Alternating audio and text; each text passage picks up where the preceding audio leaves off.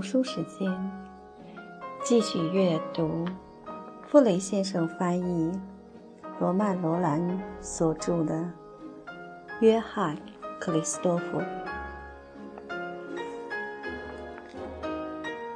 有几个老实人喜欢你、了解你，不是比较成千上万的傻子来听你瞎说一阵，吹拍一阵好多吗？什么骄傲？什么成名的欲望？这些魔鬼休想再抓住我了。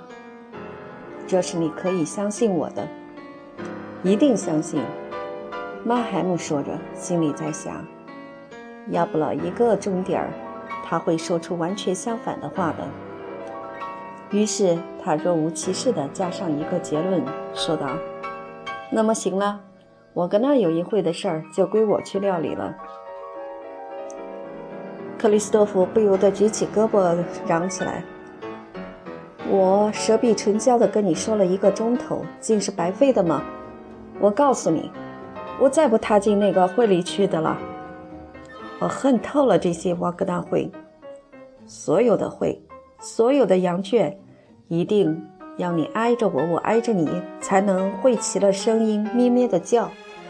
替我去告诉那些绵羊，我是一只狼，我有牙齿。”我不是生来啃草根的。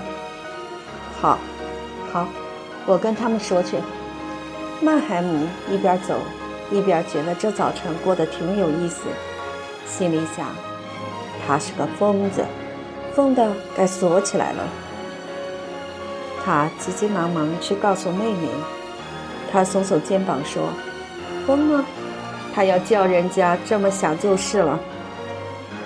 其实他是愚蠢。”并且骄傲的可笑。可是，克里斯多夫在《What Was》的杂志上继续发表他激烈的批评文章，并非他感到什么趣味。他觉得批评这一行很讨厌，差不多想丢掉了。但因为人家拼命要他住嘴，所以他有心固执，不肯露出让步的神气。沃特霍斯有点不放心了，只要拳头不落在他身上，他永远会毫不动心地站在云端里看厮杀。但几星期以来，别的报纸似乎忘了他的不可侵犯的身份，对他作家的自尊心居然开始攻击了，而且刻薄得厉害。倘若沃特霍斯精明一些的话，很可以看出那是朋友放的冷箭。的确。那些攻击是艾拉夫尔和高特林两人暗中唆使出来的。他们认为唯有这个方办法，才能使他阻止克里斯托夫的笔战，而他们果然看准了。霍特霍斯立刻公开地说：“克里斯托夫使他厌烦。”接着也不袒护他了。从此，杂志里的人就想尽方法要他住嘴。可是要他住嘴，等于想把口罩去套在一头正在咬东西的狗嘴上。人家对他说的话反而刺激他，他把他们叫做胆怯鬼，声明他是什么话都要说的，凡是他有权利说的都要说。他们要撵走他，尽管把他撵走吧，那可以叫城里人知道他们跟别人一样没种。要他自动离开，可办不到。他们听了面面相觑，狼狈不堪，抱怨曼海姆送了他们这样一件礼物。一个疯子，老是嘻嘻哈哈的曼海姆夸口说他自有办法制服克里斯多夫。他打赌从下一星期起，克里斯多夫就会在酒里掺些清水。他们表示不信，但事实证明曼海姆并没夸口。克里斯多夫的下一篇文字虽谈不上怎么殷勤。可是对谁也没有不客气的话了。曼海姆的方法挺简单，说穿了，大家都奇怪怎么早没想到。克里斯多夫从来不把他发表的东西再看一遍，看教样也极快极马虎。阿塔夫梅屡次用婉转的口气责备他，认为有一个错字就是丢了杂志的脸。克里斯托夫原来不把批评当作一种艺术，便回答说：“挨骂的人不会看不懂的。”曼海姆就抓住机会说克里斯托夫有理，校对是印刷所监工的事儿，他愿意代劳。克里斯托弗感激的有点不好意思了，但大家一致告诉他，这种办法可以免得损失时间，倒是帮了杂志的忙。于是克里斯托弗把教样交给曼海姆，请他仔细的改。曼海姆自然不肯马虎，那对他简直是种游戏。开场他只是很小心的改几个字。删掉一些令人不快的形容词。后来看到事情很顺利，他便胆子大起来，更进一步了。他把整个句子重新写过，改动意义，着实显出一点本领。这玩意儿是在于大体上保持句子的轮廓，保持克里斯多夫特有的笔调，同时把意义改得和克里斯多夫的恰恰相反。曼海姆为了删改工作所花的心血。远过于他自己写一篇，他一辈子也没有用过这样的苦功，但他看着结果很得意。一向被克里斯托夫挖苦的某几个音乐家看到他态度慢慢的缓和，终于恭维他们的时候，不禁大为诧异。杂志里的人都喜欢极了，曼海姆把他呕尽心血的杰作高声朗诵，引得众人哄堂大笑。有时，艾朗菲尔对曼海姆说：“小心点儿，你太过分了。”“哦，没有危险的。”曼海姆回答。于是他变本加厉地干下去。克里斯托夫什么都没察觉。他到社里来丢下原稿，就不顾问了。有时他还把曼海姆拉到一边说：“这一回我对他们才不客气呢，这些下流东西，你念吧。”曼海姆被拿来念了，嗯，你觉得怎么样？凶极了，朋友，简直不留余地。你想他们会怎么说？呵呵，一定是大叫大嚷了。可是毫无动静，相反，在克里斯托夫周围，人家的脸色反而好看起来。他痛恨的人居然在街上向他行礼。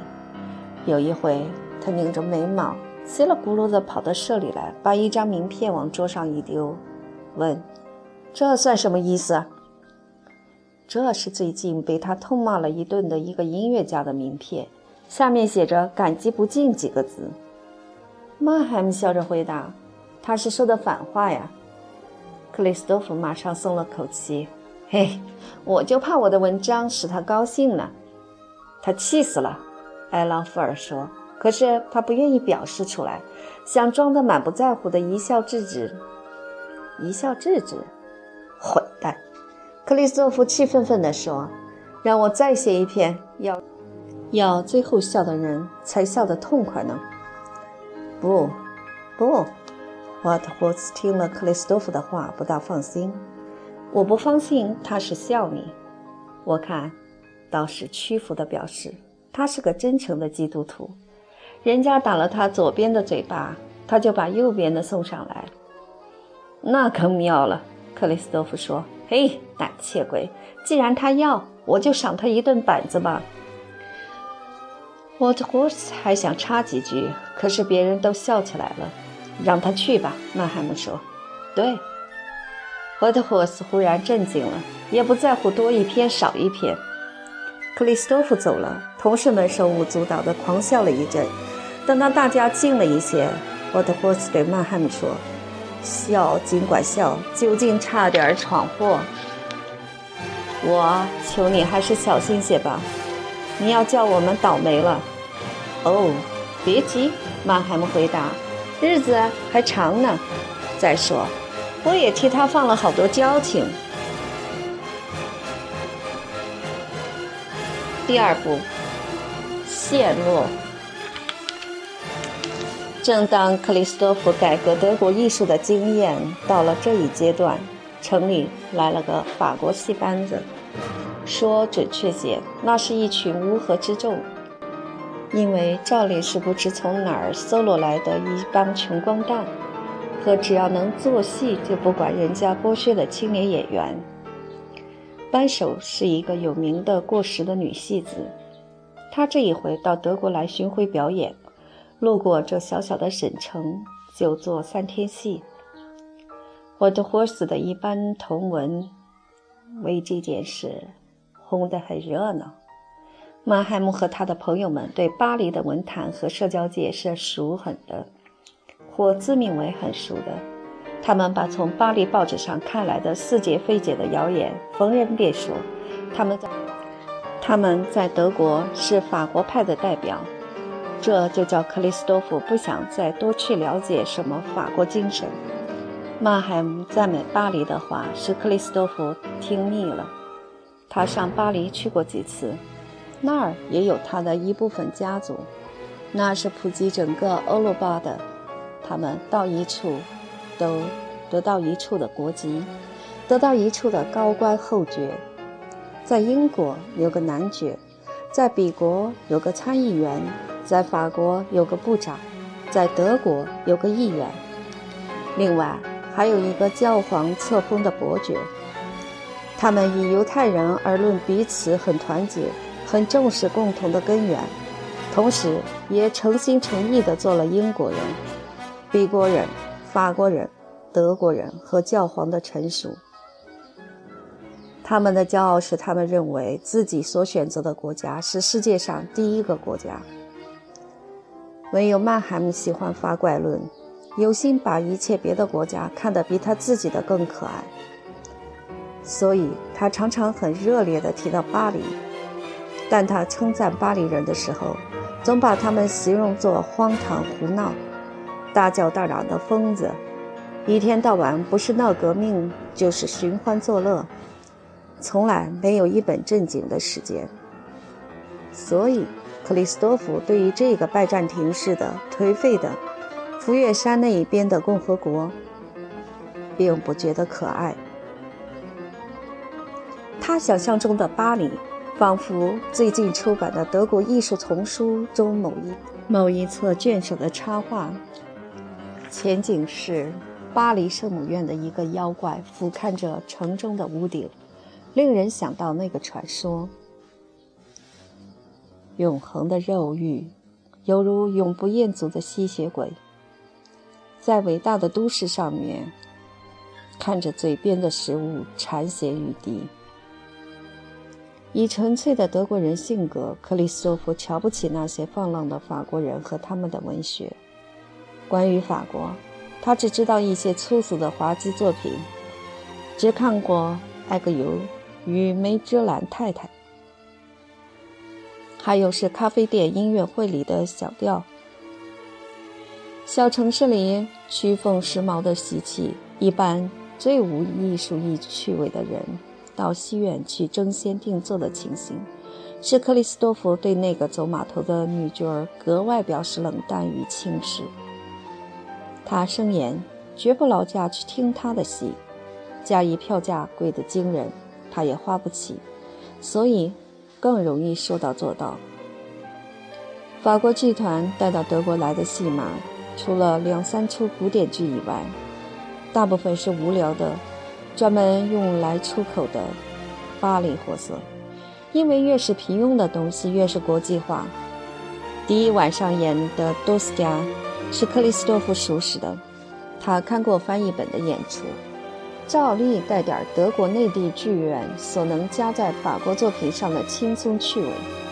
所以看着朋友们上戏院的时候，他冷冷地笑着说：“他用不着去再听一遍，到落得耳目清净。”但第二天，他仍不免伸着耳朵听他们热烈地谈论昨晚的情形，而且因为自己没有去，不能驳他们的话，他又气极了。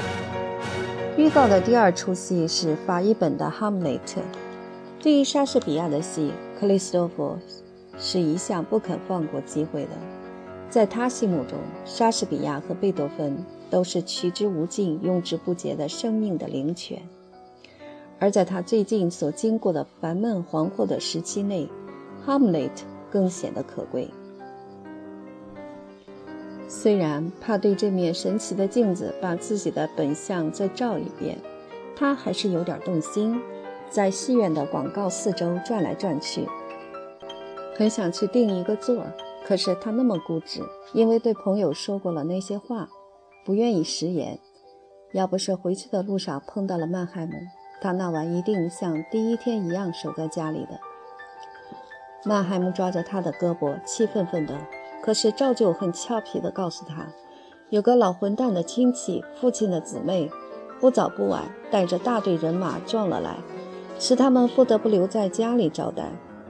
他想往外流，可是父亲不答应他在家族的礼数和对长辈的敬意方面开玩笑。而他这时候因为要刮一笔钱，不能不敷衍父亲，只有让步不上戏院去。你们已经有了票子吗？克里斯多夫问。怎么没有？一个挺好的包厢，而且临了还得拿去。我此刻就为这个出来的，送给那该死的格罗纳彭爸爸的股东，让他带着妻子女儿去摆架子，这才有趣呢。我非把他们挖苦一下不可，可是他们绝不会放在心上。只要我送了他们票子，虽然他们更希望这些戏票变成钞票。他突然停住，张着嘴瞪着克里斯多夫。哦，行了行了，有办法了。他咕咕咕地叫了几声。克里斯多夫，你看戏去吗？不去。哦，你去吧，帮我一次忙，你不能拒绝的。克里斯多夫莫名其妙。可是我没有位置啊，位置在这儿。曼海姆得意非凡地说着，把戏票塞在他手里。你疯了？你父亲吩咐你的事怎么办呢？曼海姆捧着肚子大笑，他一定要大发雷霆了。他抹了抹眼睛，说出他的结论：明儿一起床，我就向他要钱，趁他还蒙在鼓里的时候。既然你知道他要不高兴，我就不能接受你的。”克里斯多夫说。“知道？你什么都不用知道，也什么都没知道，那跟你毫不相干。”克里斯多夫捻开票子：“我一个人拿了四个座的包厢怎么办？随你怎么办。你可以睡在里头，可以跳舞，要是你高兴，还可以带些女人去。你总有几个吧？要不然向人家借也借得到。”克里斯多夫把戏票递还给曼海姆。我不要，真的不要，你拿回去吧。我才不拿回来呢。曼海姆往后退了几步。你要不耐烦去，我也不强迫。可是我绝不收回。你把票子扔在火里也好，拿去送给格罗纳彭也好。你这个道学先生，我管不了。再见吧。他说完就走，让克里斯托夫抓着票子待在街上。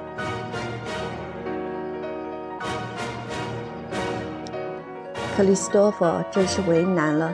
他想，照理应当把戏票送给格罗纳彭去，可是没有这个劲儿。他三心两意地回家，等到想起看一看终点，只有穿起衣服来上戏院的时间了。造掉这张票子当然太傻。他劝母亲一块儿去，母亲却宁可睡觉。于是他出发了，像小孩子一样的高兴。可是一个人享受这样的乐趣，总有点不舒服。